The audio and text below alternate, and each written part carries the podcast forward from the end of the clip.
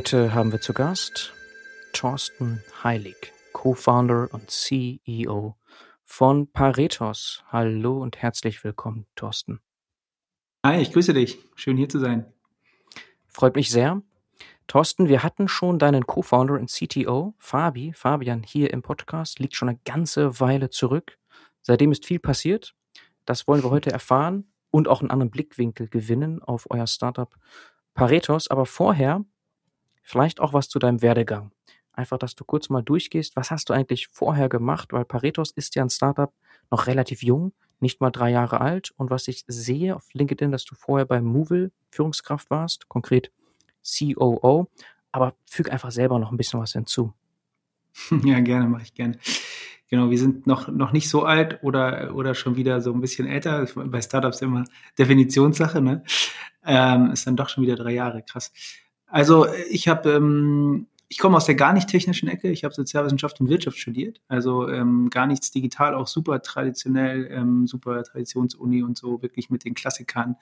Äh, und bin dann aber ins Digitalgeschäft ein, äh, relativ schnell reingesprungen, weil ich mit drei Informatikern zusammen ein Software-Startup äh, mitgegründet habe. Und ähm, das war so, ähm, habe das damit aufgebaut äh, und das war so für mich irgendwie die, der Einstieg in diese Welt, das, das mal anzuschauen, wie, wie wird eigentlich Web-Applikation gebaut. Dann ging es Richtung Mobile. Ähm, habe nebenbei immer, hatte noch zwei andere Firmen gegründet. Also relativ früh im Studium schon dieses äh, Entrepreneur, wie man heute sagt, ähm, äh, einfach ja viele Dinge organisiert und ausprobiert ähm, und habe dann noch eine systemische Coaching-Ausbildung gemacht. Äh, kommen wir vielleicht noch zu dem Begriff Komplexität, äh, mit dem ich mich da viel beschäftigt hat. So bin ich dazu gekommen, äh, einfach mal zu schauen, okay, wenn, wenn, ja, weil mir bei, bei mehreren Firmen aufgefallen ist, egal ob sie klein oder groß sind, dass es offensichtlich auch was mit dem Menschen und den menschlichen Entscheidungen zu tun hat, ob Projekte funktionieren oder nicht. Das ist mir irgendwie sehr früh klar geworden und das hat mich wahnsinnig interessiert und bin dann so über diese ganzen Themen zu dem Thema Agilität gekommen oder Formen der Zusammenarbeit in innovativen und äh, dynamisch komplexen Umfeld. Und das ist ja mittlerweile irgendwie so ein Buzzword geworden, aber tatsächlich war das damals noch so ein bisschen äh, ja auf Management-Ebene so ein bisschen unberührt. Also es gab eben ganz viel so Scrum und, und, und wie arbeiten wir in Projekten zusammen, aber eben so auf Management-Ebene Führung und wie kann man Organisationen in die Richtung bringen, war es eine relativ kleine Gruppe in Deutschland. Äh, und mit dem Thema habe ich mich viel auseinandergesetzt, ähm, dann auch so Richtung Speaker und, und äh, ja, Beiträge, Buchbeiträge und sowas.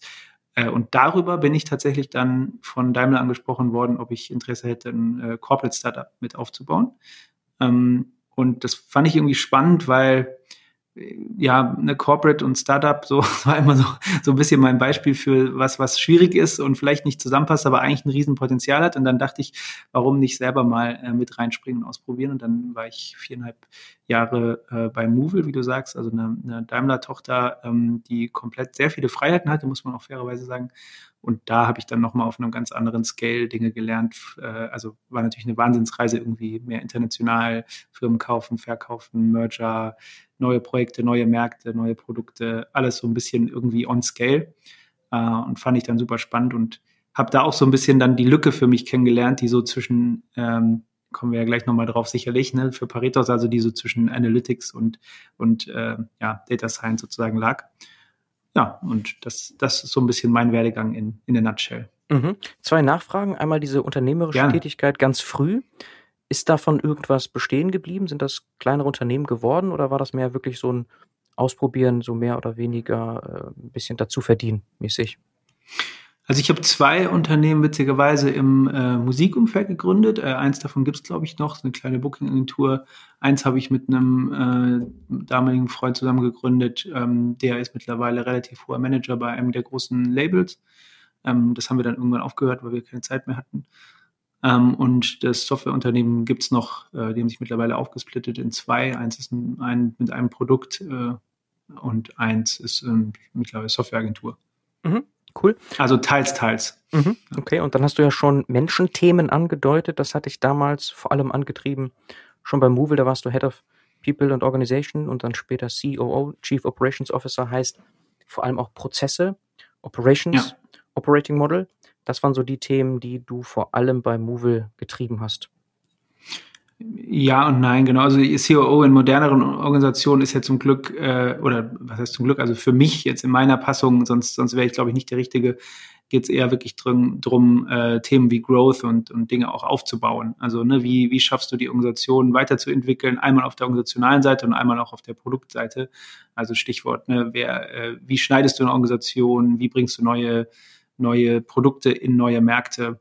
Ähm, also da geht es wirklich mehr um Entwicklung der Gesamtorganisation und, und auch strategisch nach vorne zu bringen und weniger um Ablauforganisation, Prozesse äh, und die letzten Prozent sozusagen ähm, äh, aus, aus Effizienzgründen sozusagen da irgendwie noch rauszuholen. Mhm. Äh, da wäre ich, glaube ich, eher der Falsche. Okay. Und dann müssen wir verstehen, auch die Reise hin zu Paretos. Ich sehe bei dir noch so eine Freelance-Zwischenstation. Das nanntest du damals einfach Berufsoptimist. So steht es auf LinkedIn. Ja, das, das musst du mal so beschreiben, was dann letztlich auch das Why ist hinter Paretos und auch die Geschichte dazu, wie das Ganze entstanden ist. Ich habe das eigentlich äh, die ganze Zeit, äh, LinkedIn ist immer so die Frage, ich habe es immer die ganze Zeit eigentlich, äh, habe ich Beratungsprojekte gemacht, ähm, weil mich das immer fasziniert hat, ähm, auch mal andere Unternehmen zu sehen. Ich finde es super spannend äh, und weil ich das selber mag, auch sich mit Impulsen äh, immer wieder auszutauschen. Und ähm, Berufsoptimist wurde ich mal genannt von in einem großen Projekt von einem äh, von einem äh, Kunden interessanterweise. Da waren irgendwie mehrere Parteien am Tisch äh, und er hat so gefragt, so ja, können wir die Deadlines halten? Und wir waren eben als als freier Supplier dabei. Ähm, äh, und ich habe gesagt, ja, auf jeden Und dann, bevor ich was, ne, bevor ich was sagte, sagte er so, ja, der Heilig, der Berufsoptimist wird wahrscheinlich sagen, dass die Deadline auf jeden Fall zu halten ist. Ja, und seitdem hieß ich so. Okay. Und das habe ich irgendwie, hat sich das dann so sehr früh äh, in meiner beruflichen Karriere übernommen und wurde dann irgendwie so zum geflügelten Wort und hatte ich dann irgendwie als, keine Ahnung, Twitter-Handle und eben auch äh, als so Firmierung so ein bisschen, äh, ich fand es irgendwie ganz nett, berufsoptimist.de, eine schöne URL. Und, und genau, und ich habe mich immer super, ich fand es immer super spannend, gerade in, ich habe in Scale-Ups viel gearbeitet, ähm, also immer im Thema Wachstum, ne? genau das, was ich gerade auch beschrieben habe, so in dieser Schnittstelle zwischen äh, Organisation äh, und Produkt und Markt, ähm, Go-to-Market und, und Organisation. Und äh, dann habe ich da Transformation von großen Playern gearbeitet mit Management-Teams, äh, Organisations-, also Executive Coaching äh, und Scale-Ups. Mhm. Okay, jetzt musst du aber trotzdem noch die Geschichte erklären zu Paretos. Also da Paretos, irgendwann ja. ist so was passiert. Also ich meine, aus diesem Beratungsgeschäft heraus irgendwie Connections oder Ideen, was, also da, da muss ja irgendwas passiert sein, dass man dann so ein ja, genau. erfolgreiches Startup also, aufbaut. Genau, ist ja immer diese, ich bin jetzt nicht so der Fan, da irgendwie Stealth Mode auf LinkedIn zu schreiben, ähm, aber wir haben da eine, wir haben da schon eine Weile dran äh, gehirnt sozusagen, ja, mit, äh, mit Fabian hattest du ja schon angesprochen, äh, wir haben, ja, wo, also erstmal, wo kam es für mich her? Also für mich kam her, ich habe ich war dann auf einmal in einem Großunternehmen Manager, ähm, auch wenn es ein Startup war und wir extrem viele Freiheiten haben und es ist sehr Startup-big, aber es war einfach ne, viel, du hast viel Ressourcen, du hast viel Budget, du hast jetzt irgendwie so eine Managerposition und da hast du dir früher, finde ich, habe ich mir immer gedacht, ja gut, da, da entscheiden die anders, ne? Da ist irgendwie, da ist dann mehr so, äh, da, da ist dann wesentlich mehr Struktur drin und so. Und ich habe halt auch so kennengelernt, dass das nicht unbedingt stimmt. Also sowohl in meiner eigenen Rolle als auch äh, in Beratungsprojekten. Ähm, und habe mich so ein bisschen damit beschäftigt, warum zum Beispiel Datenkultur oder Datenorientierung in Entscheidungen oft nicht äh, stattfindet oder sehr wenig Einfluss hat. Also dass dann wirklich auch versucht wird, strukturiert, datengestützt zu entscheiden. Äh, und habe dann für mich festgestellt, auch eben, das habe ich das erwähnt, auch aufgrund meiner, meiner ja, theoretischen Ausbildung sozusagen, ja, und mein, meiner, meines Interessens für Komplexität, dass ein Punkt ist, dass die Probleme anders sind. Also du hast, wenn du lineare, also wenn du die Analytics anguckst so, und lineares nach vorne klappen, sage ich mal, jetzt vereinfacht, ähm, Vorhersagen ähm, für ein Umfeld, was sehr repetitiv ist. Du hast angesprochen, Prozesse zum Beispiel, ja, so ein Einkaufsprozess, der, den kannst du eben relativ gut Daten durch äh, relativ einfache Analyse sozusagen, ähm, kannst du dir den anschauen und dann auch optimieren. Äh, und in dem Umfeld, in dem ich immer tätig war, ähm, da war es Innovation, ja, da war es schon immer sehr dynamisch und komplex. Mittlerweile, kommen wir ja später wahrscheinlich noch zu, ist es auf andere Industrien und Bereiche eben auch übergeschwappt. Äh, da war es so, dass das nicht ausgereicht hat. Da brauchtest du immer irgendwas, was die Muster besser erkennt. Also irgendwas, was man jetzt vielleicht Prediction nennt, ja, irgendwas, was bessere Vorhersagen sind. Und, und das heißt, unten drunter brauchst du immer irgendeine Form von Data Science. Äh, und du brauchst dann immer Data Scientist. Ähm, und wir hatten, wir hatten welche, wir hatten ein Team, aber die waren immer fully packed mit Routing in dem, bei Movil jetzt. Bei anderen Firmen habe ich auch gesehen, dass die halt entweder äh, sehr schwer zu finden waren oder eben äh, dann auch als sehr kleine Teams, die eben total überfordert waren. Und dann habe ich gedacht, das muss doch irgendwie, gibt es dafür kein Tool, kann man das nicht weiter automatisieren? Und klar, gibt viele Data Science äh, Plattformen, können wir auch nochmal diskutieren, was da so der Unterschied ist, aber für uns war es wirklich jetzt so der Punkt, wie kann man das eigentlich dem Business zur Verfügung stellen? Und da habe ich halt schnell gemerkt, das ist keine einfache Aufgabe, ähm, weil eben die drunterliegende Technologie eine ganz andere ist und die Herangehensweise, solche äh, komplexen, dynamischen Fragestellungen auch automatisiert end-to-end -end zu lösen, ist ein ziemliches Brett.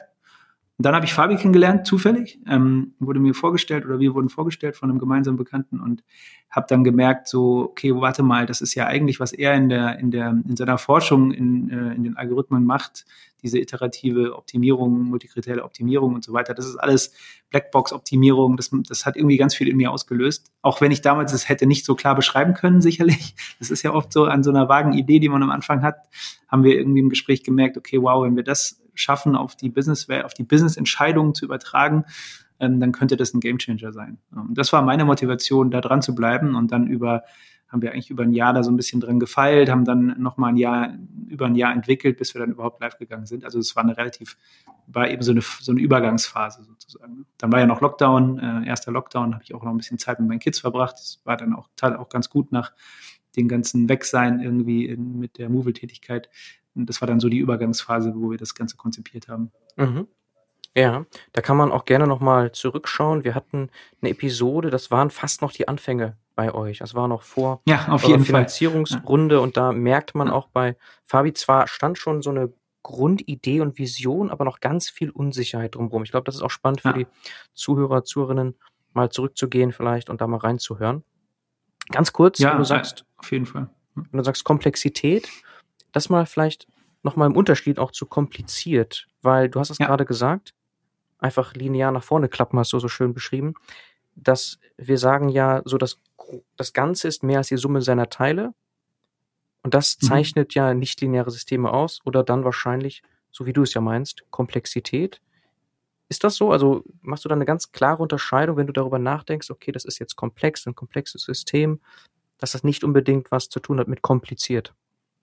Ja, also der Schuster und seine Leisten, ne? Ich meine, wie war das mit dem, äh, äh, ich weiß jetzt nicht, ob ich da immer jedes Mal so sauber drüber nachdenke, aber ich äh, würde es gerne und versuche es auch. Also theoretisch ja, absolut. Ähm, mhm. Ich glaube, dass es gibt so ein, so ein schönes ähm, Künnefin Framework heißt es, glaube ich, ne? der, der hat mal schön so vier, vier Matri so eine Vierer-Matrix aufgespannt, dass es einfache Systeme gibt, chaotische Systeme, komplizierte und komplexe und dass je nachdem, in was für einem System du dich befindest, auch unterschiedliche Erfolgsstrategien oder Bewältigungsstrategien hast, die erfolgsversprechend sind. Ähm, und das ist eben, genau wie du gesagt hast, für mich der große Unterschied im, wenn ich auf ein komplexes System gucke, ich habe sehr viele einzelne ähm, Items in diesem System, ja, einzelne Knotenpunkte oder wie auch immer du nennst, äh, die, die sich eben bewegen, also die, dynamisch sind und vor allem, und das ist, glaube ich, der größte Unterschied, die Kausalität, also die Beziehung zwischen den zwischen den Elementen in dem System eben nicht klar vorhersehbar ist und nicht klar beschreibbar ist. Vielleicht sogar noch nicht mal, wenn du hinten drauf, hinten dran, also wenn du wirklich retrospektiv draus schaust, du vielleicht noch nicht mal ganz genau weißt, was jetzt eigentlich Ursache war und was jetzt durch was war. Ne? Also Beispiel, äh, der, ein Tanker steht quer auf dem Suezkanal, äh, ja, und die gesamte ähm, äh, Weltwirtschaft, äh, was Supply Chain angeht, bricht irgendwie zusammen das ist zum Beispiel ein hochgradiger Eingriff in ein komplexes System. Ja, du, du kannst nicht, äh, ein kompliziertes System kannst du, wenn auch oft mit viel Aufwand, ja, wie so eine Blaupause für ein Auto, ja, kannst du quasi irgendwie 100% beschreiben. Das ist zwar manchmal super aufwendig und also anderes Thema, nur so vom Prinzip her erstmal. Ich kann das wirklich sehr genau beschreiben, was denn eigentlich passiert, ne? wenn du daran drehst, wenn das hier rein, da kommt da und da passiert das und dann passiert das. Und das ist eben bei einem komplexen System so nicht möglich.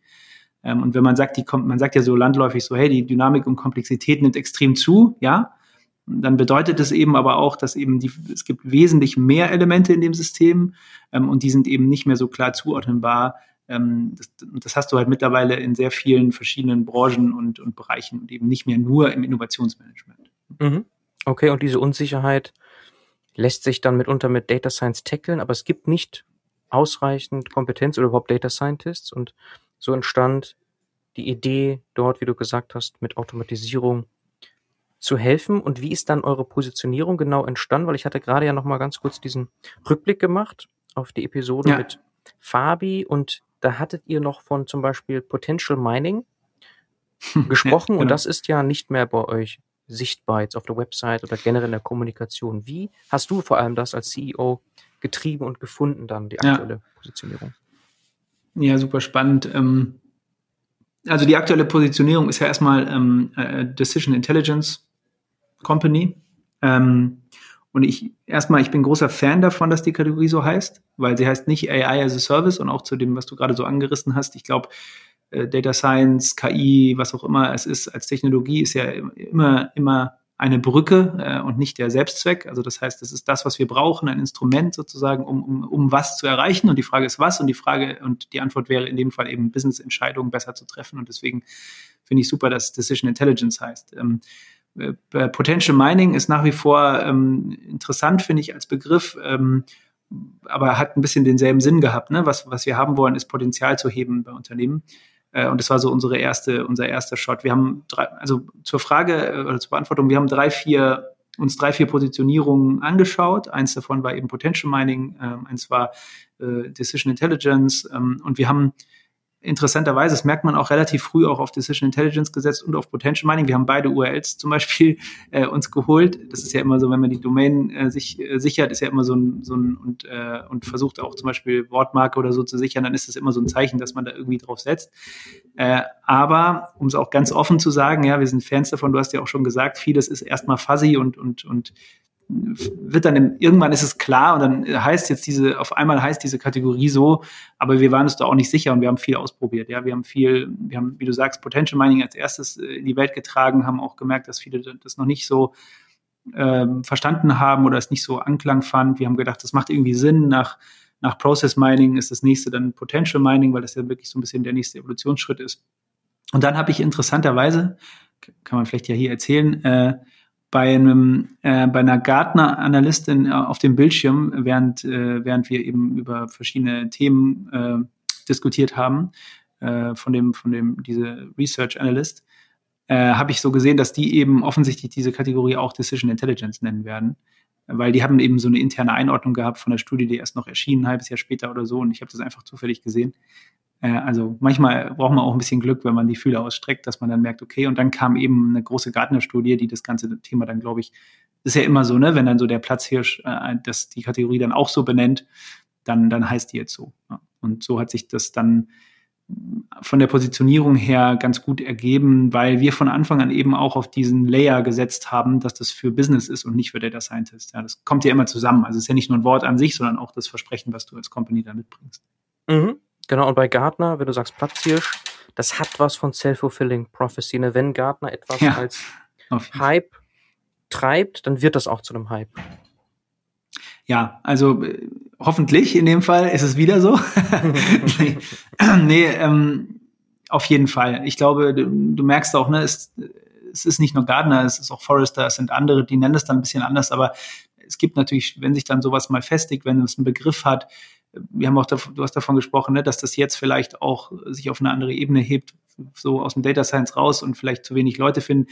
Es ist ja auch eine Art von Demokratisierung der Technologie. Also es ist auch nicht jetzt nur negativ, weil man vielleicht nicht genug Leute findet, ist mir immer ein bisschen zu kurz, sondern es geht ja mehr darum, wie können wir jetzt die Technologie, die es ja auch schon eine Weile gibt, also KI ist jetzt auch nichts, nichts Neues, ja, aber die Frage ist, wie können wir das jetzt wirklich nochmal in eine breitere Anwendung bringen? Und ich glaube, da kommen jetzt einfach wie immer, wenn sowas dann äh, sich komplett verbreitet, dann kommen da mehrere Dinge zusammen und die, die Research-Firmen, die erfinden das ja nicht, sondern die, die schauen sich ja eben an, okay, guck mal, welche Trends gibt es, welche Trends kommen gerade zusammen. Und wir sehen eben sehr große Bewegungen im Markt, sehr viel Dynamik, sehr viel Komplexität, Geschwindigkeit, Veränderungen, die Unternehmen müssen, Veränderungs, ne, Thema Anti-Fragile, gab es ja auch das Buch von Taleb jetzt, so diese, wie können Unternehmen wirklich resilient, aber nicht nur resilient, sondern auch aus Veränderungen ähm, erfolgreich werden. Und auf der anderen Seite Technologie wird freier verfügbar, äh, wird mehr automatisiert. Und da macht es irgendwie Sinn, zu versuchen, Mensch und Maschine zusammenzubringen, um bessere Business-Entscheidungen zu treffen. Mhm. Okay, also Demokratisierung, damit meinst du, gibt es wieder viele Buzzwords, so Citizen Data Scientists, also dass alle irgendwo Data Science machen können oder zumindest ein größerer Teil? Ja, ich würde noch eins weitergehen. Ich würde sagen, lass uns versuchen, vielleicht, äh, und das versuchen wir ja mit der Plattform, sogar das eine vom anderen ein bisschen zu trennen. Das eine, ich bin Anwender und das andere bei Citizen Data Scientist baue ich vielleicht, also suche ich mir vielleicht auf einer ein Open Source Model oder so und versuche das eben noch, noch zu tweaken oder in die Anwendung zu bringen. Und wir gehen ja sogar eine Stufe weiter und sagen, ähm, das ist sozusagen erstmal unsere, lass das unsere Sorge sein, ja. Äh, den Teil, also ich sage immer, wenn du googelst, dann musst du von dem Algorithmus ja auch nichts wissen, ja, sondern du verwendest diesen Algorithmus, um etwas zu finden und mit dem Ergebnis weiterzuarbeiten. Äh, und diesen Layer sozusagen, den, den sehen wir bei uns ähnlich. Also du kannst, du kannst als Data Scientist unsere Plattform benutzen, klar. Du kannst aber auch als Marketeer äh, oder äh, Logistiker oder Operations unsere Plattform benutzen und brauchst noch nicht mal sozusagen Citizen Data Scientist zu sein. Interessierst dich einfach dafür und glaubst, dass diese Art der Entscheidungsfindung für dich wichtig ist ähm, und kannst sie dann genauso gut benutzen. So, das wäre für mich wirkliche Demokratisierung. Okay. Und dann Positionierung abzuschließen. Ihr hattet auch lange immer diesen sperrigen Begriff Multi-Objective Optimization oder Deutsch multikriterielle Optimierung, weil das ja. ein Steckenpferd war schon damals bei Fabi. Und du hast ja. das ja auch schon ein paar Mal erwähnt, aber das habt ihr jetzt auch nur so als under the hood, aber das trägt ihr nicht mehr so stark raus, ne? Ja und nein, genau. Wir nennen es jetzt Trade-offs. Ähm, weil aus mhm. Business-Sicht äh, gesprochen sind es eigentlich Trade-offs. Also am Ende des Tages hast du mehrere Zielvariablen. Wir sind ja jetzt äh, quasi in einem Fachpodcast, da kann man das ja vielleicht dann auch ab und zu mal nennen. Mhm. Ähm, aber im Endeffekt hast du ja verschiedene Zielvariablen, ähm, bei, aus denen du dann, äh, ja, wenn du optimierst, dann auf verschiedene Zielvariablen optimierst. Und dann hast du multikriterielle Optimierung, das ist dann vielleicht das dahinterliegende, die dahinterliegende Methode, aber am Ende für den, aus Business-Sicht hast du Trade-offs. Ne? Also du kannst jetzt keine Ahnung, mehr Service liefern, äh, kostet dich aber auch mehr. Ich kann mehr Revenue machen über Marketingmaßnahmen, dann wird die Marge aber kleiner. Also ne, diese, diese äh, so Effizienz versus Wachstum und so weiter, da, du hast da immer wieder Trade-offs, die du eigentlich tagtäglich in deinen Entscheidungen hast.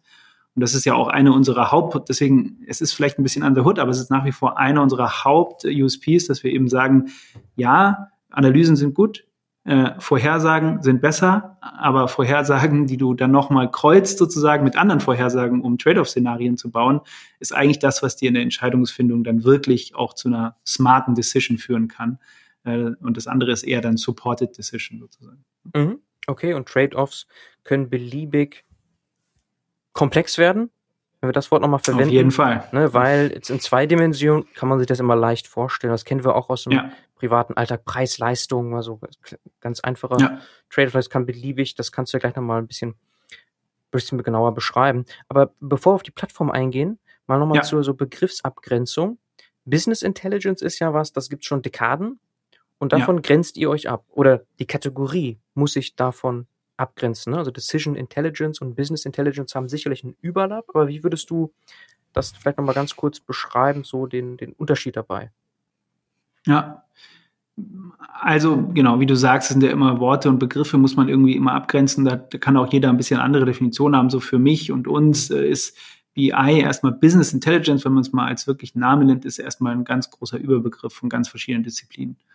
Äh, und ich hätte jetzt äh, gesagt, landläufig wird BI dann eher in den Analysebereich gesteckt. Da kann man schon eine Abgrenzung finden. Für mich gehört aber alle diese Disziplinen und auch Decision Intelligence ist ein Teil irgendwo von, von BI. Ja, weil Business Intelligence heißt erstmal nur, für mich heißt es erstmal grundsätzlich, wie können wir mit Daten überhaupt arbeiten in allem, was dem Business, also was dem Business-Zweck und den, den Operations und so weiter zugeordnet wird. Ähm, genau. Mhm. Okay, und so ähnlich wahrscheinlich mit Data Science. Also es gibt einen großen Überlapp.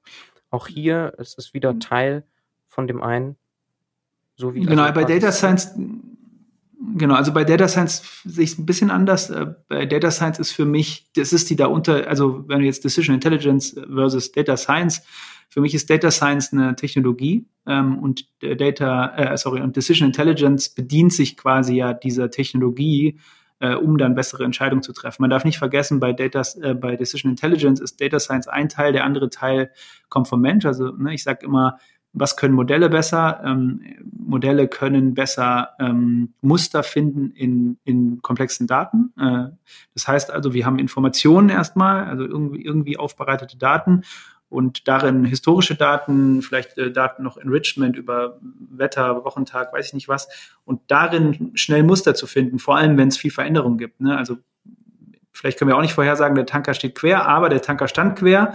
Ja, danach äh, gibt es sozusagen äh, eine Neuordnung der Lieferketten. Es gibt wieder ganz verschiedene Inform neue Informationen und da sind eben äh, zum Beispiel jetzt neuronale Netze oder verschiedene Algorithmen einfach schneller in der Lage, Muster zu finden. Das ist das eine. Der Mensch ist aber nach wie vor immer noch besser in den Bereichen gut, Kreativität, Emotionen, das ist das eine, äh, aber auch Kontext und Strategie. Und das ist für uns zum Beispiel extrem wichtig, dass wir den, dass wir die menschlichen Kontext und die Strategie, dass wir diesen Input vom Menschen in die Plattform bekommen. Und das, und deswegen, ne, weißt du, ich meine, es ist so dieses, so ein Zusammenspiel von diesen beiden ähm, ergibt dann für mich äh, Decision Intelligence. Mhm. Äh, und da ist dann Data Science ein, ein großer Teil davon ja, oder ein mhm. großes äh, Werkzeug. Okay. Ich glaube, es macht Sinn, noch ein bisschen drauf rumzureiten, einfach, dass wir so ein gutes Verständnis hier haben, Gerne, ja. transportieren können, bevor wir noch auf die Plattform eingehen. Nämlich dieser ganze Bereich Operations Research ist auch wieder so ein mhm. Bereich, den es lange gibt an der Uni, so wie vielleicht damals ja. vor zehn Jahren plus es Process Mining auch an der Uni gab ja, und es Celonis dann ja, in genau. die Industrie gebracht hat. Ja. So ähnlich scheint es hier zu sein jetzt, wenn man mal diesen Blick auf die Forschung hat. Operations Research riesig. Da ja. geht es um Multi-Objective Optimization und auch hier gibt es ein Kreuzen mit dem, was ihr macht, oder? Absolut, ja. Also äh, interessanterweise mir ging mir auch direkt das Beispiel durch den Kopf. Ne? Es gibt einfach äh, etwas, äh, ist lange im Research und viele würden sagen, ah ja klar, das gibt ja irgendwie schon eine Weile und ist doch irgendwie klar.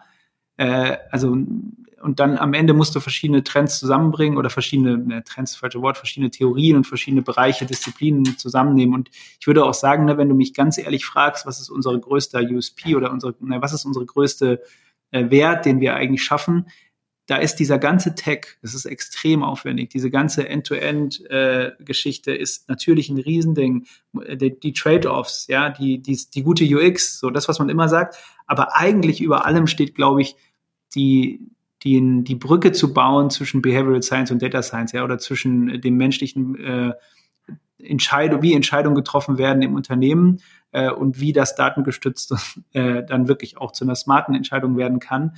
Und also sprich, Data Science in Anwendung zu bringen am Ende, ja. Also weil das ist ja der eigentliche Gap, dass es oft, die Technologie ist da und ich meine, wenn du die meisten äh, Data Scientists fragst, ähm, gibt ja so schöne Studien, dass nur 13 Prozent aller Modelle überhaupt in Operations kommen. Ja, das ist echt wenig, 13 Prozent. Und das heißt, das ist aber das, was sich auch deckt mit dem, was ich sehe in, in dem äh, tagtäglich. Ne? Es werden oft eben gar nicht so schlechte Data Science Anwendungen gebaut oder Modelle, die vielleicht auch ganz gut funktionieren, muss ja nicht immer direkt bei 100% Accuracy sein. Wir sind nicht immer beim autonomen Fahren. Ja? Es gibt einfach was, was ist viel besser als der Status quo und versauert dann eigentlich auf einer Management-Slide oder wird eigentlich nie so richtig äh, maintained oder war dann mal ein Projekt oder so. Und ich meine, wir sagen, lass es uns wirklich operationalisieren. Und ich glaube, da bin ich voll bei dir. Das ist alles nichts Neues. Wir, wir stecken ein paar Dinge neu zusammen, sicherlich. Also das darf man nicht unterschätzen, klar, im Technischen und unter der Haube. Auch unsere Picker-Schichten, also unsere eigene KI-Schicht sozusagen. Aber ich glaube, der größte Punkt ist wirklich, es anwendbar zu machen. Ja, das ist der ne-, Next Step. Mhm. Und das Timing ist gut, also die Zeit ist reif, genau diese Dinge zusammenzubringen. Jetzt haben wir, glaube ich, jetzt schon verstanden. Und hoffentlich. Genau, also jetzt nähern wir uns dem an, auch eurer Plattform. Aber ich glaube auch, ja.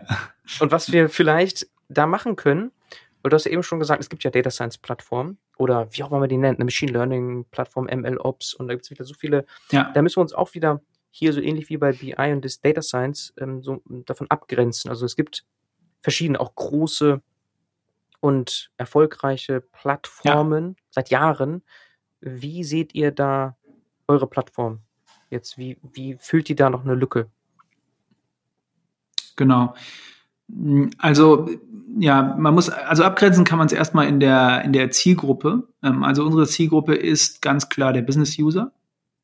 Ähm, und das ist auch, das ist auch schon am Ende die größte äh, Abgrenzung. Ne? Also wenn du eben, keine Ahnung, du, du suchst bei uns als Data Scientist, also wir haben ja auch viele Data Scientists, die das gerne benutzen, ähm, sei es eben als Unterstützung oder sei es vor allem eben auch für all die Projekte, die sie eben nicht dazu kommen. Also ich meine, du hast dann oft ein Core-Projekt, an dem du vielleicht arbeitest oder ein Produkt, was auch Core deines Unternehmens ist, du auf jeden Fall in-house haben willst, hast aber noch zig andere Use Cases in deinem Unternehmen, Logistik, Marketing, Optimierung zum Beispiel, ja, wo du sagst, hey, also klar, können wir jetzt irgendwie machen, aber mit unserem, weiß ich nicht, 10, 15-köpfigen Data Science Team haben wir, sind wir completely packed mit dem, äh, an dem wir im Vorarbeiten.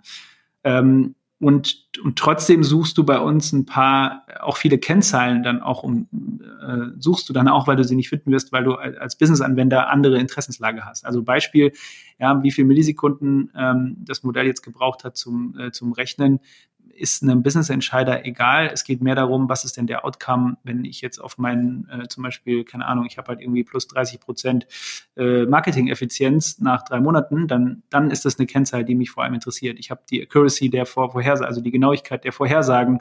Ähm, gut, das will natürlich in der Seite auch sehen, aber auf eine ganz andere Art. Da geht es dann nicht um irgendwelche Fachtermini, sondern da geht es dann wirklich darum, das auf der, in der Business-Sprache auch wieder anzuzeigen, weil wir ja eben diese Brücke auch bauen wollen. Ähm, das heißt ganz klar, die Unterscheidung ist, wir heben das auf eine andere Ebene, also erstmal wertfrei, ja, ist für beides äh, ist natürlich wichtig. Ähm, auch, dass, dass die Data Scientist oder die Citizen Data Scientist ähm, mehr vorgebaute Dinge haben, es leichter haben in der Anwendung. Aber wir gehen eben nochmal äh, einen Schritt weiter und haben so eine äh, wirkliche End-to-End-Plattform, mit der du als Business-Anwender arbeiten kannst. Mhm. Okay, wenn ich jetzt ein Mensch wäre bei Data Robot oder bei ja, was gibt's noch, was ganz, ganz groß ist? Äh, ja, H2O. H2O oder äh, ja, hier in Deutschland gab's oder gibt's immer noch Rapid Miner. Oder wenn ich jetzt da sage, ja. ja, hey, das machen wir auch. Also hier so End-to-End. -End. So, was würdest Klar, du dem ja. dann, also so, was würdest du ihm entgegnen dann? Mach auf jeden Fall, macht total Sinn. äh, äh, und, und viel Spaß. ich glaube, also es ist eine riesen Herausforderung, ne? müssen wir nicht drum herum reden. Es ist auch, ähm, wir haben jetzt einen sehr guten Aufschlag gemacht, aber wir machen weiter Iterationen. Wir müssen weiter mit dem Markt uns reiben und lernen. Ähm, das ist ein, eine ganz schöne Ambition. Es gibt weltweit äh, ein paar äh, Handvoll Unternehmen, die da auch dran sind. So ist ja nicht. Das ist auch ein gutes Zeichen. Und, und wie du sagst, ich glaube, und auch die genannten gehen da ja ran. Also es ist ja nicht so, dass dann, dass die sich darauf ausruhen, dass ihre Zielgruppe jetzt mal rein aus ähm, Business-Kennzahlen, dass ihre Zielgruppe Data Scientist ist, sondern ist natürlich klar, da gibt's eine viel größere Zielgruppe, nämlich äh, jedermann. Ja?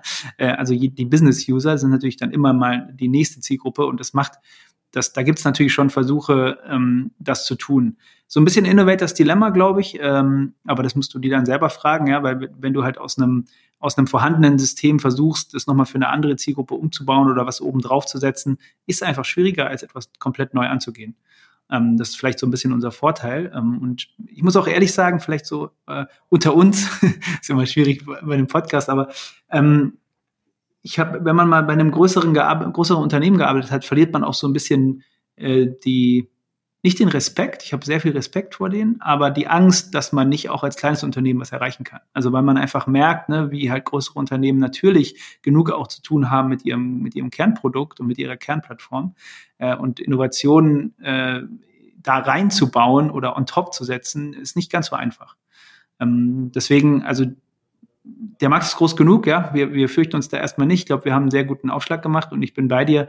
Ich denke, die machen sich da und weiß auch, dass sie sich da alle Gedanken machen, bis hin zu ja teilweise jetzt auch schon Services auf den Markt gebracht haben, die genau die ähnliche Denkrichtung haben. Ja. Mhm, okay, und so klein seid ihr jetzt auch wieder nicht. Ihr habt jetzt vor kurzem announced, Extended Seed Round 10 Millionen und ihr seid angewachsen auf über 50. Also man muss euch jetzt auch nicht kleiner machen, als ihr seid. Ne? Ihr seid also schon in ja. enormen Traction unterwegs und wir müssen das konkretisieren. Ich glaube, dann verstehen wir es besser. Vielleicht sogar mit Use ja. Cases. Du kannst vielleicht nicht zu viele NDAs hier brechen, so, aber ja, ein paar Kunden. Aber ein oder zwei.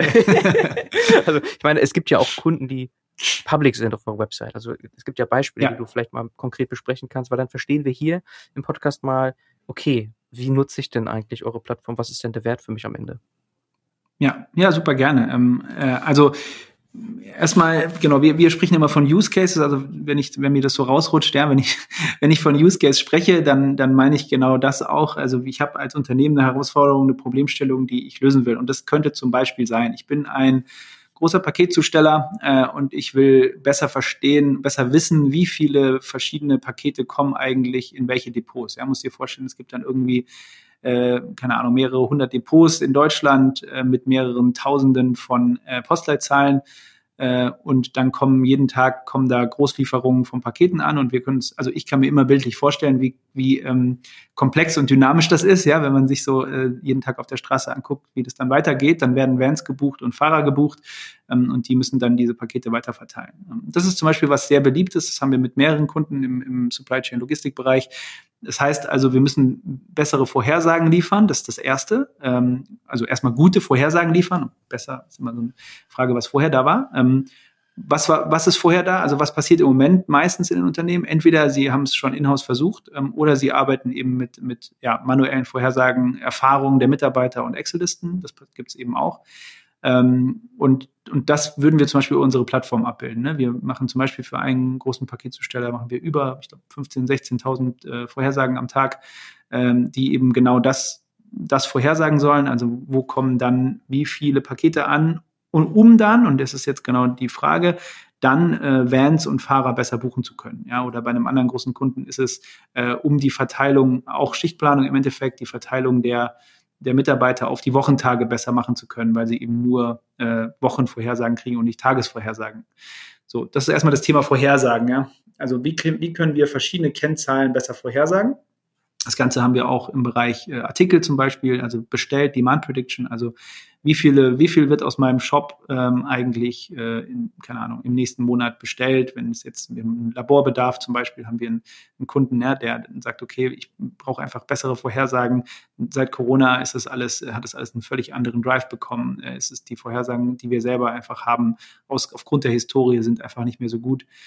Ähm, das ist so das Thema Vorhersagen. Das heißt, du würdest die Daten äh, Töpfe anbinden. Jetzt mal ganz konkret, wie du gefragt hast, ne? wie würdest du es machen? Du bindest die Datentöpfe an, wir haben Integrationen für, für die gängigen Systeme oder wenn nicht, dann haben wir auch eine, eine API als Austauschplattform. Ähm, und dann äh, bekommst du eben äh, erstmal Überblick über deine Datenqualität, also die Relevanz der Daten, äh, Diversity der Daten, äh, Completeness und so weiter. Also wie sind die Daten eben, wie, wie sind sie vorhanden? Auch das merken wir auch oft, dass die Unternehmen trotz jahrelanger ähm, Warehouse und Data Lake äh, äh, Projekte oft gar nicht so genau wissen, wie gut ihre Daten eigentlich für diesen Use Case sind, ja, weil du hast, du kannst ja Daten, klar kannst du ein, ein Data Lake oder ein Warehouse äh, evaluieren, aber viel wichtiger ist ja für uns jetzt erstmal die Fragestellung und wenn wir diesen den, wenn wir den Datentopf zusammen haben für diese Fragestellung, ist der gar nicht mehr so riesig. Den können wir eigentlich, den können wir auch ganz gut evaluieren. Ähm, und das Feedback geben wir dir zurück. Ähm, und dann geben wir dir erste Analysen zurück und eben dann Vorhersagen für die verschiedenen, ähm, ja, in dem Fall zum Beispiel Postleitzahlen oder verschiedenen Zulieferer, die du hast äh, oder verschiedenen Artikelgruppen, also je nachdem, wie du es eben gruppiert hast, je nach Use Case. Das wäre jetzt das Thema Vorhersage. Und dann können wir eben noch, wenn du eben jetzt mehr als eine Ziel-KPI nimmst, also wenn du zum Beispiel sagst, okay, jetzt will ich noch CO2 ist zum Beispiel da in der Diskussion gerade äh, mein CO2-Ausstoß. Bei jetzt bei dem, ne, wenn ich über so einen Paketzusteller zum Beispiel nachdenke, ist das ja total spannend. Ähm, dann ähm, oder Servicequalität, Kosten natürlich sehr naheliegend. Also ich will dann eben noch ein oder zwei. Du hast ja auch gesagt, beliebig komplex. Ja, wenn ich dann drei KPIs habe, wird schon wesentlich komplexer. Äh, Ziel-KPIs mit in den Topf werfen, dann ähm, zeigen wir dir eben auch immer wieder äh, nach jedem Update quasi, äh, also Realtime ist ja technisch nicht korrekt. Insofern immer wieder nach jedem äh, Nachtraining oder nach jedem Aufruf der Modelle zeigen wir dir immer wieder die aktualisiertesten Trade-offs an. Ähm, und so kannst du dann da nochmal Trade-off-Entscheidungen treffen. Und das gilt für Logistik. Ein anderer Case, der gerade sehr beliebt ist, zum Beispiel äh, Marketingoptimierung, also Omnichannel, also dieser strategische Marketing-Mix. Ne? Auf welchen Marketingkanal lege ich denn jetzt eigentlich meine, äh, also meine Wette, ja, wo, wo stecke ich welches Budget hin? Äh, und wie sieht eigentlich der Return on Invest oder, ähm, oder ROAS, also Return on Ad Spend auf den verschiedenen Kanälen aus, wo ich, wo kann ich Effizienzen heben, in welcher Woche, vielleicht an welchem Wochentag, vielleicht in welcher Kombination von Wochentag, Wetter, äh, Absatzgruppen und äh, Black Friday oder wie auch immer. Ähm, und all diese Zusammenhänge kannst du dir dann auf unserer Plattform ansehen, vor allem eben aber eben auch Vorhersagen, äh, du siehst eben auch Vorhersagen über den nächsten Zeitraum äh, und dann eben auch äh, Trade-off-Analysen, bei denen du dann gewichtete Entscheidungen treffen kannst, ja. Mhm. Also ganz wichtig, wenn du sagst Trade-offs, also verschiedene KPIs, die auch mitunter gegeneinander spielen. Deswegen auch Trade-off, mhm. weil sonst wäre es ja simpel, dann würde man genau. einfach Vollgas geben sozusagen. Ja. So, und dann hast du diese Beispiele, also verschiedene Optimierungsprobleme. Damals auch in einem, bei, äh, bei, bei Moogle vielleicht so ein Flottenoptimierungsthema, das hatte damals Fabi mal so angesprochen, dass das mal so ein. Äh, genau, so haben wir uns kennengelernt tatsächlich, ja, okay. interessanterweise. Ja. Flottenoptimierung, dann hast du jetzt Logistik angesprochen und andere Themen, ähm, also ja, Attributionsprobleme.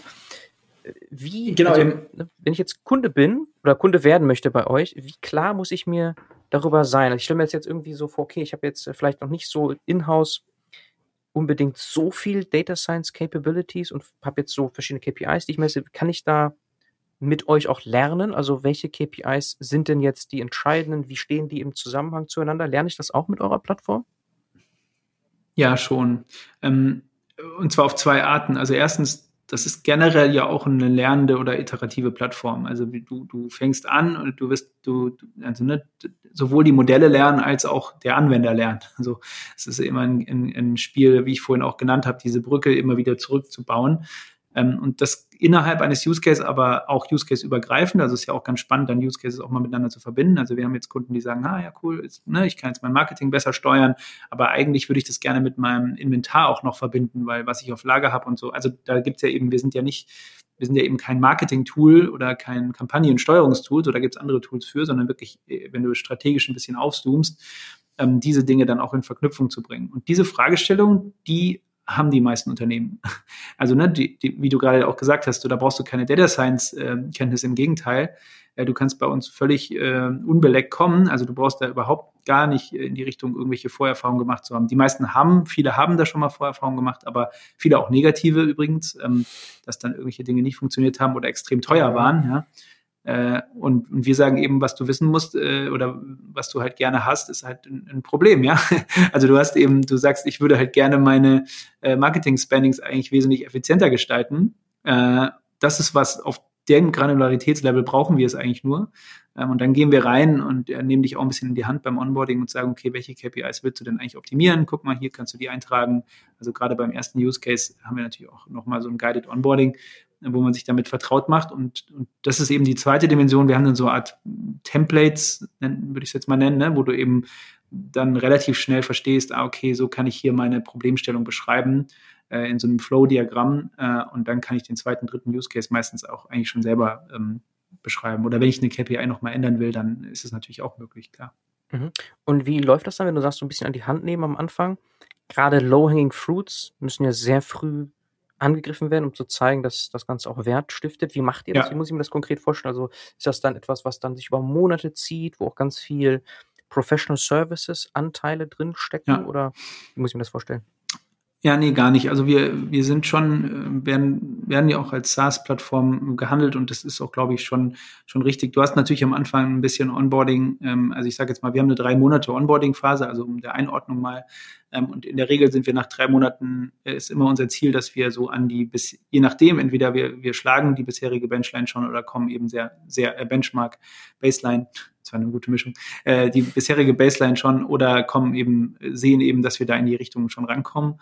Äh, also du, du siehst eigentlich sehr schnell Ergebnisse und zwischen zwei und sechs Monaten ähm, hast du eigentlich, also bei, ja, ich würde sagen, 90 Prozent aller Kundenprojekte äh, oder Kunden-Use-Cases ähm, sehen wir dann, haben wir da schon einen deutlichen Mehrwert äh, ins Unternehmen gebracht. Und ich glaube, es ist auch super wichtig, ist auch ein bisschen der Grund, warum wir uns gerade auch sehr gerne auf die Supply Chain Logistik ähm, und auf die ähm, Marketing Use Cases äh, konzentrieren. Ne, weil da also erstmal, da sind gerade wirklich extreme Herausforderungen. Äh, also ne, Stichwort Effizienz, klar, wegen Marktumfeld, aber auch Stichwort Tracking, jetzt im Marketing, ja, super schwierig, äh, wirklich dann Attributionen noch so durchzuführen, äh, wie es vielleicht mal ging oder vielleicht auch gar nie ging. Ja? Und dann noch eben multikriteriell. Also da haben wir eben einen ganz anderen Ansatz, der dann nochmal eine ganz andere Edge hebt.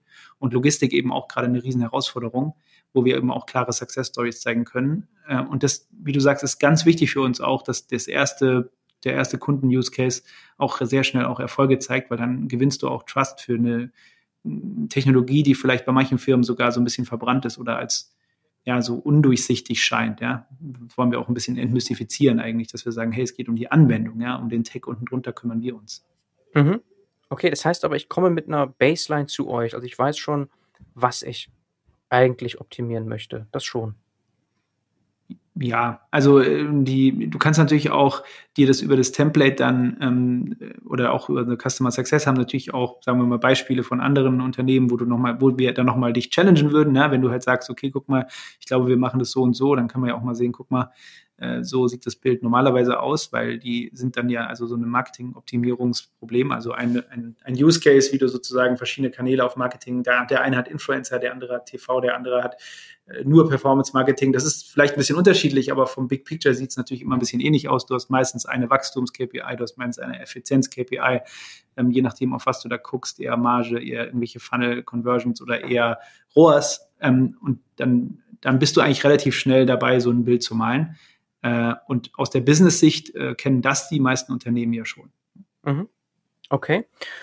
Vielleicht noch zu verstehen, so Kundenstamm oder im Grunde mhm. auch dann, wenn man nach hinten rausschaut als Investor Total Addressable Market, dass man das sich so vorstellt. Mhm. Also ich nehme jetzt an, dass große Kunden, gerade aus der Logistik, jetzt eine Deutsche Bahn, DHL, du hast ja eben schon mal auch Versand angesprochen, aber so die ganz großen würde ich erwarten, haben schon eine eigene Decision Intelligence Plattform irgendwie so gebaut in den letzten Jahren. Und ihr müsst euch dann fokussieren auf die mittelgroßen, kleineren, vielleicht auch E-Commerce Unternehmen. Oder ist das falsch? Hm, also eine Decision Intelligence Plattform würde ich sagen, nein, ähm, mhm. habe ich jetzt noch nicht gesehen. Also wenn da jemand da draußen ist und ihr habt die gebaut, dann gerne Kontakt aufnehmen, fände ich sehr spannend. Mhm. Ähm, was bei den was bei den größeren natürlich ist, ist, dass viele ihrer also das Problem ist äh, prozentual oder äh, in, in, der Gesamtbetrachtung absolut dann auch größer. Ja, wenn du es dann eben multiplizierst, das äh, einfach durch die schiere Größe wird es dann eben ein Multimillionen oder äh, noch größeres Problem. Also dass du eben einfach deswegen natürlich angefangen hast, darauf Ressourcen zu staffen und äh, zu versuchen, das Inhouse zu lösen. Ich würde sagen, mit unterschiedlichem Erfolg. Ähm, und ich glaube, das ist auch so ein bisschen unsere Chance, nicht nur unsere, sondern generell die Chance für diese Generation von Decision Intelligence. Die Frage wird sich über die nächsten Jahre rauskristallisieren, was baust du in-house und was ist auch sinnvoll, ähm, eine, eine Plattform dafür zu nutzen, äh, weil auch die größeren für viele auch unter anderem kritische Fragestellungen ja äh, Drittanbieter nutzen, erstmal per se, jetzt mal völlig losgelöst von Decision Intelligence, auch bei anderen Fragestellungen. Ähm, und was wir merken, wir haben ja auch einige Großunternehmen als Kunden, äh, was wir merken, ist, dass es eben so viele Anwendungsfälle gibt, dass ich das, gar, dass ich das auch gut ergänzen kann. Also ich sehe das gar nicht unbedingt so als, als, als Wettbewerb. Es wird es sicherlich bei manchen Use Cases geben, da bin ich gespannt. Ähm, aber auf der anderen Seite gibt es, glaube ich, genug Use Cases, äh, dass du eben in-house vielleicht da ein, zwei ähm, von deinen Core-Problemstellungen dann auch selber bearbeitest, aber für das andere dann eine Plattform hast. Ja. Mhm. Und der, der, der Total Addressable Market ist halt ähm, in dem äh, Sinne, also na, ich würde sagen, sehr, sehr groß. also 20 Milliarden aufwärts so, ähm, weil du weil du im Endeffekt ja äh, mit, mit Retail, du hast ja angesprochen, ne? Retail, Logistics, Manufacturing, du hast äh, Energy, Health, also wir haben äh, ein Krankenhaus als Kunden, ja, wir haben, äh, also das ganze Thema Energie wird riesig in den nächsten Jahren. Äh, also du hast, du hast massiv viele Use Cases, so dass ich glaube, dass das dann nebeneinander von verschiedenen Lösungen auf jeden Fall das Endergebnis sein wird. Das ist ein bisschen wie beim CRM-System, ist vielleicht ein schöner Vergleich, ja. Du, du hast auch am Anfang gehabt, die CRM-Systeme haben viele immer angefangen, selbst zu entwickeln. und irgendwann ging es dann so langsam äh, ne, war irgendwie klar, okay, vielleicht macht es auch Sinn, da nochmal ein paar Anbieter zu nehmen, die das Ganze dann auf eine andere Basis stellen, äh, die ich dann als Unternehmen gebrauchen kann. Und da haben sich verschiedene dann rauskristallisiert für verschiedene Zielgruppen nochmal. Ne. Mhm. Okay.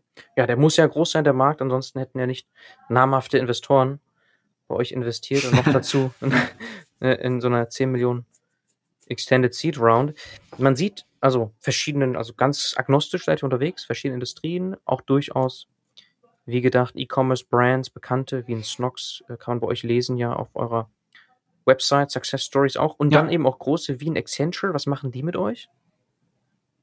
Ja, genau. Bei dem machen wir äh, eine Recommendation Engine für eins ihrer Produkte. Ähm, okay. Also Recommendation ist ja auch eben ein, eine Trade-off-Entscheidung. Ne? Also wenn ich sage immer, wenn jemand dein, wenn du Netflix schaust, äh, also so die großen Tech-Player nutzen das ja alle schon. Wenn du Netflix schaust, dann kuriert ja auch keiner, kuratiert ja auch keiner deine ähm, Empfehlungen vor, so, also wenn ich da man, manche Leute jetzt enttäusche, aber äh, und das ist ja genau de, genau das, was was viele Unternehmen noch nicht in dem Potenzial nutzen, wie es vielleicht sein könnte.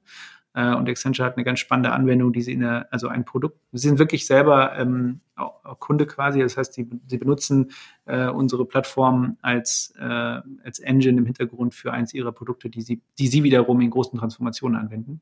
Also super spannendes äh, super, super spannender Use Case, weil eben natürlich sehr komplex, ähm, sehr, sehr äh, datenintensiv. Ähm, und da war vor allem für uns auch spannend, dass genau wie du gesagt hast, ne, dass halt der, die, ähm, das kann man ja auch ganz gut lesen, so ein bisschen, die waren auch, ähm, ja, die Anbindung einfach auch sehr schnell geht, ja, auch in einem, auch wirklich in größerem Umfeld. Das war für uns von, von Anfang an wichtig, weil wenn du Mehrwert liefern willst, auch für ein, für ein großes Unternehmen, bin ich der Meinung, ist gerade auch dieser, also bei Kleinen ist sowieso klar, die wollen natürlich auch, dass das etwas schnell anzubinden ist, aber gerade bei Großen ist das, finde ich, auch immer ein Riesenasset, weil du, wenn du mit großen anderen Customized-Lösungen hast du sehr viel Upfront-Cost, das dauert sehr lange und so. Und ich finde, ein Third-Party-Anbieter muss dann am Ende einfach auch schnell funktionieren. Mhm. Und das hat da auch wunderbar, wunderbar geklappt und deswegen machen wir gerade da auch ähm, immer weiter und da wird bestimmt noch einiges kommen. Okay, und euer Geschäftsmodell ist dann SaaS, hast du gesagt. Das heißt, ähm, es gibt verschiedene Pakete, irgendwie usage-based oder wie muss, man, muss ich mir das vorstellen? Ja, genau, äh, exakt. Also es gibt verschiedene Pakete ähm, und wir gehen dann eben pro, pro Usage und pro Use Case äh, geht es dann eben langsam nach oben. Für uns war wichtig, dass man auch mit einem Use Case und mit äh, erstmal relativ geringen Kosten anfangen kann, weil wie gesagt, wir haben festgestellt, bei vielen Firmen ist das Thema auch so ein bisschen verbrannt mhm. äh, oder, oder sehr mystifiziert. Äh, und wir haben auch, wir, wir sind Fans davon zu sagen, ja, macht es mal, ohne, ohne die Riesenkosten. Ich meine, das ist unsere Wette, ja, äh, dass, dass sie dann auch alle dabei bleiben ähm, und eben auch ausweiten. Ähm, sonst rechnet sich natürlich für uns nicht. Aber so äh, kann es, glaube ich, für beide Seiten ganz gut funktionieren. Okay, also man kann anfangen, wahrscheinlich niedrig, vierstellig im Monat. So, circa und dann. Äh, ja, genau. Also Preise können wir gerne, äh, könnt ihr mich gerne einfach ansprechen, dann können wir darüber sprechen. ähm, da ist der Markt ja gerade noch sehr intransparent, ist glaube ich auch okay so am Anfang. Ja. Ähm, genau, aber das ist schon nicht so verkehrt, ja. Ja, okay, einfach mal so, dass man, wenn jetzt hier Zuhörer, Zuhörerinnen sich fragen, okay, ist das jetzt, kann man sich das überhaupt anschauen oder ist das einfach schon Ja, kann man sich auf jeden Fall Jenseits von Gut und Böse sozusagen, nee. Nein, das ist ja auch, genau, und das ist ja vielleicht auch ganz gut, äh, nochmal, dass du sagst, das ist ja auch ein bisschen der, die Idee von Demokratisierung und Versaßung sozusagen, ja, also ein Software as a Service, äh, im Gegensatz zu einem Customized Projekt, was ich irgendwie von einer Customized ähm, Agentur oder sowas bekomme, von einem Dienstleister, der mir das dann auch wirklich so baut. Äh, das muss ja der Unterschied sein, ja. Ich muss ja auch wirklich leichtgewichtig anfangen können und ich meine, viele unserer Kunden haben nach wenigen Monaten die Lizenzgebühr sowas von locker wieder raus, ja. Äh, und das Ziel ist ja eigentlich, dass es nach einem spätestens einem Jahr eigentlich alle unsere Kunden haben, weil du dadurch eine riesen Edge sparst, ne? wenn du auch siehst bei den Success Stories, wenn du dann irgendwie plus 30 Prozent ROAS oder wenn du eben 10 bis 12 Prozent mehr Vorsagegenauigkeit äh, über verschiedene Depots oder verschiedene Wochentage oder so, das sind Millionen, ja, die du da sparst. Und selbst bei kleineren Firmen sind das schon, äh, ich meine, könnt ihr mal selber alle überlegen, wie viel ihr äh, eure Firma so an Marketingausgaben hat. Ja, wenn man da eben 30 Prozent nochmal effizienter dann, dann hat man so eine einfache SaaS-Gebühr äh, einfach unglaublich schnell wieder raus. Und das ist so ein bisschen die Wette, ähm, wie das Geschäft, meiner Meinung nach das Geschäftsmodell auch funktionieren muss, wenn du sowas demokratisieren willst. Ja. Mhm. Sehr cool. Lass mal so ein bisschen zum Abschluss über den Tellerrand schauen. Ihr organisiert oder mitorganisiert als Hauptsponsor Ende November, genau genommen am 22. November in Berlin. Ja. Trade-off, passenderweise vom Namen her, die Trade-off AI, ja. Decision Intelligence Summit. Wie kam es dazu? Also, ihr habt dann irgendwann gesagt, Mensch, das ist jetzt so ein wichtiges Thema, da wollen wir mal führende Köpfe zusammenbringen? Exakt, äh, genau so. Also die, die Idee war ein bisschen, wie können wir das Thema eigentlich per se erstmal ein bisschen bekannter machen. Mhm. Äh, und wie gesagt, wie oft, wie so oft ist das in den USA äh, schon auch deutlich größer, das ganze Thema, ähm, und auch ein bisschen verbreiteter. Und wir haben eben gemerkt, es gibt eigentlich noch keine Veranstaltung dazu ähm, in Deutschland slash Europa. Und ähm, ja, dann haben wir gedacht, lass einfach mal anfangen und haben dann ein paar, ja, ein bisschen unsere Fühler ausgestreckt und daraus ist viel größer und schneller, als wir dachten, eine ganz tolle Veranstaltung geworden. Ähm, mit ja, tollen Partnern, äh, tollen Medienpartnern, tollen äh, Speakern, extrem bunten Programm, wo es eben genau darum geht, äh, ja, wie du sagst, ne, dieses Thema Entscheidung, also wie können wir wirklich das Thema Entscheidung von ganz verschiedenen Facetten beleuchten. Also natürlich auch geht es viel um, äh, um Data, also wie können wir datengestützte Entscheidungen treffen, wie wird es jetzt schon gemacht oder noch nicht gemacht. Äh, es sind viele Wirtschaftsvertreter da, ähm, von, von Bahn, Otto, äh, GLS, von, von ganz verschiedenen Playern, Accenture natürlich. äh, sind auch viele unserer Kunden sind da, ähm, aber eben auch andere. Äh, FreeNow ist jemand da, also die ja auch schon sehr viel äh, datengestützt machen. Also sehr verschieden aus Wirtschaft. Dann ist ein Richter da, ja, es ist ein äh, extrem Kajakfahrer da, ist ja auch spannend, wie, wie macht ein Extremsportler, wie trifft der Entscheidung, wie viel ist da datengestützt, ist ein Pokerspieler da, die ehemalige Poker Nummer eins, äh, Fedor Holz. Also ja, super spannend aus ganz verschiedenen Blickwinkeln auf das Thema zu gucken. Äh, das ist daraus geworden und ich freue mich riesig. Ja, also das wird, glaube ich, ein ganz toller Event. Ja, ich freue mich auch drauf. Ich werde euch auch besuchen dort. Es ist ein sehr buntes Line-up, starkes Line-up. Das sieht man jetzt schon, sehr vielversprechend, auch Unterhaltungswert dabei, ganz bestimmt. Und ich werde das verlinken in den Show Notes und für die Zuhörer und Zuhörerinnen gibt es dank euch noch einen Code DB99, DB groß geschrieben, mit dem man einen Sonderpreis von 99 Euro für das Ticket erhält, statt im Moment noch im Early, Early Bird 249, aber dann sehr bald wahrscheinlich, wenn hier veröffentlicht, schon im Standardpreis von 499 Euro. Also. Ja, das, das lohnt sich. Das lohnt sich dann ja. auf jeden Fall. Also, ich meine, auch für den Standardpreis wird sich das lohnen. Da, das ist schon also ein sehr, sehr spannendes Line-up mit Catering und allem drum und dran den ganzen Tag. Aber mit dem Ticket erst recht. Okay, das können wir erstmal abschließen und noch ein bisschen über den Tellerrand weiterschauen, was einfach so erstmal die nächsten Milestones sind. Also Summit, okay, das ist ja so am Rande für euch, ne? aber jetzt mhm. produktmäßig, was passiert da jetzt noch? Ja, äh, also ich habe vorhin von Iteration gesprochen. Ich glaube, das ist genau das, was jetzt dran ist. Ne? Wir haben, ich glaube, das erste, was wir beweisen wollten, war, dass es funktioniert. Äh, das haben wir bewiesen, ähm, dass es Mehrwert stiftet. Das ist genau das nächste Thema. Das haben wir auch bewiesen bei, bei äh, vielen Kunden, die wir jetzt schon haben. Ähm, und jetzt geht es natürlich drum, und das ist ja auch der Grund ein bisschen gewesen, oder nicht ein bisschen, das ist der Grund gewesen, dass wir jetzt eben auch direkt nochmal ins Fundraising so schnell wieder gegangen sind, äh, das dann auch wirklich auf eine breitere Kundenbasis, Use-Case-Basis zu stellen. Und das hat natürlich auch, beinhaltet natürlich auch Produktupdates, ist klar. Ähm, aber also das heißt neue Konnektoren, äh, neue Use Case Bereitschaft, äh, mehr Automatisierung äh, und so weiter und so fort. Also da, da gibt es einiges, was da auch in der, auch was auch für die Kunden da noch äh, auf euch wartet. Ähm, aber vor allem eben das auch auf breitere Basis zu stellen, ähm, mehr Kunden, breitere ähm, ja, Use Case Facetten und so weiter zu. Das wird so das sein, was uns jetzt das nächste Jahr auf jeden Fall begleitet. Mhm. Okay, also einfach mehr von dem, was ihr macht, inkrementelle Verbesserung. Es gibt aber jetzt nicht so ein Punkt, den du siehst oder schon sagen darfst, der jetzt auf der Roadmap steht, der jetzt Nee, tatsächlich noch nicht. Ich weiß schon, was du meinst. Ja.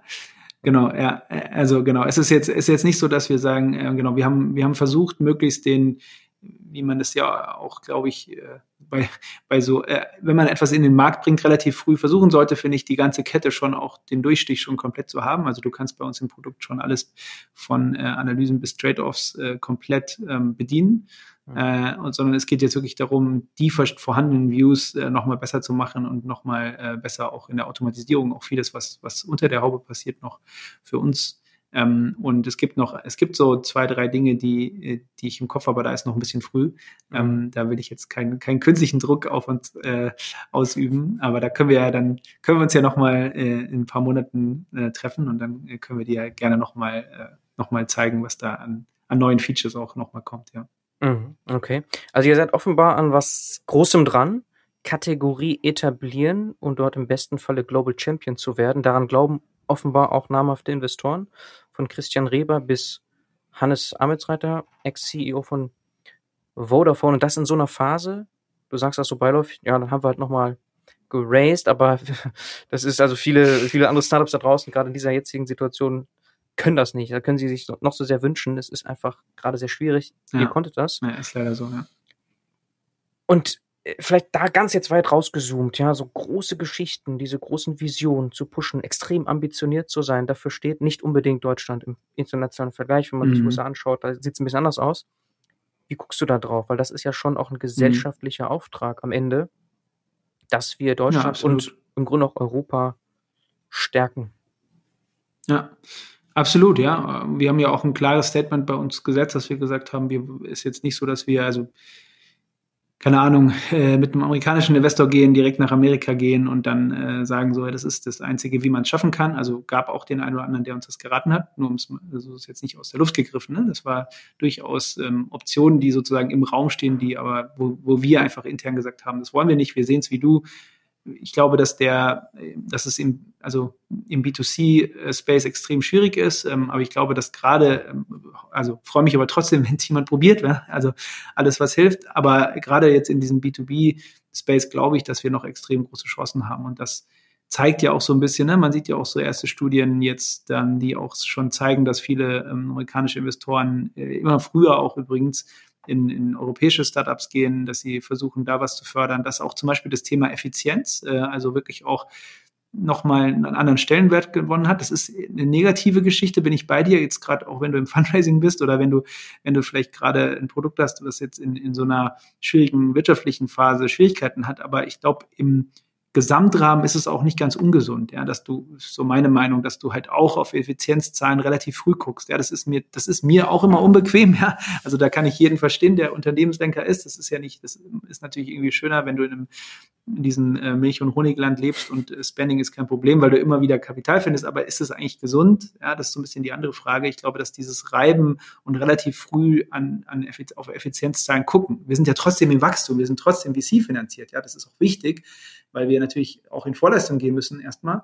Aber so grundsätzlich schon mal sich diese Zahlen anzuschauen, darauf zu gucken.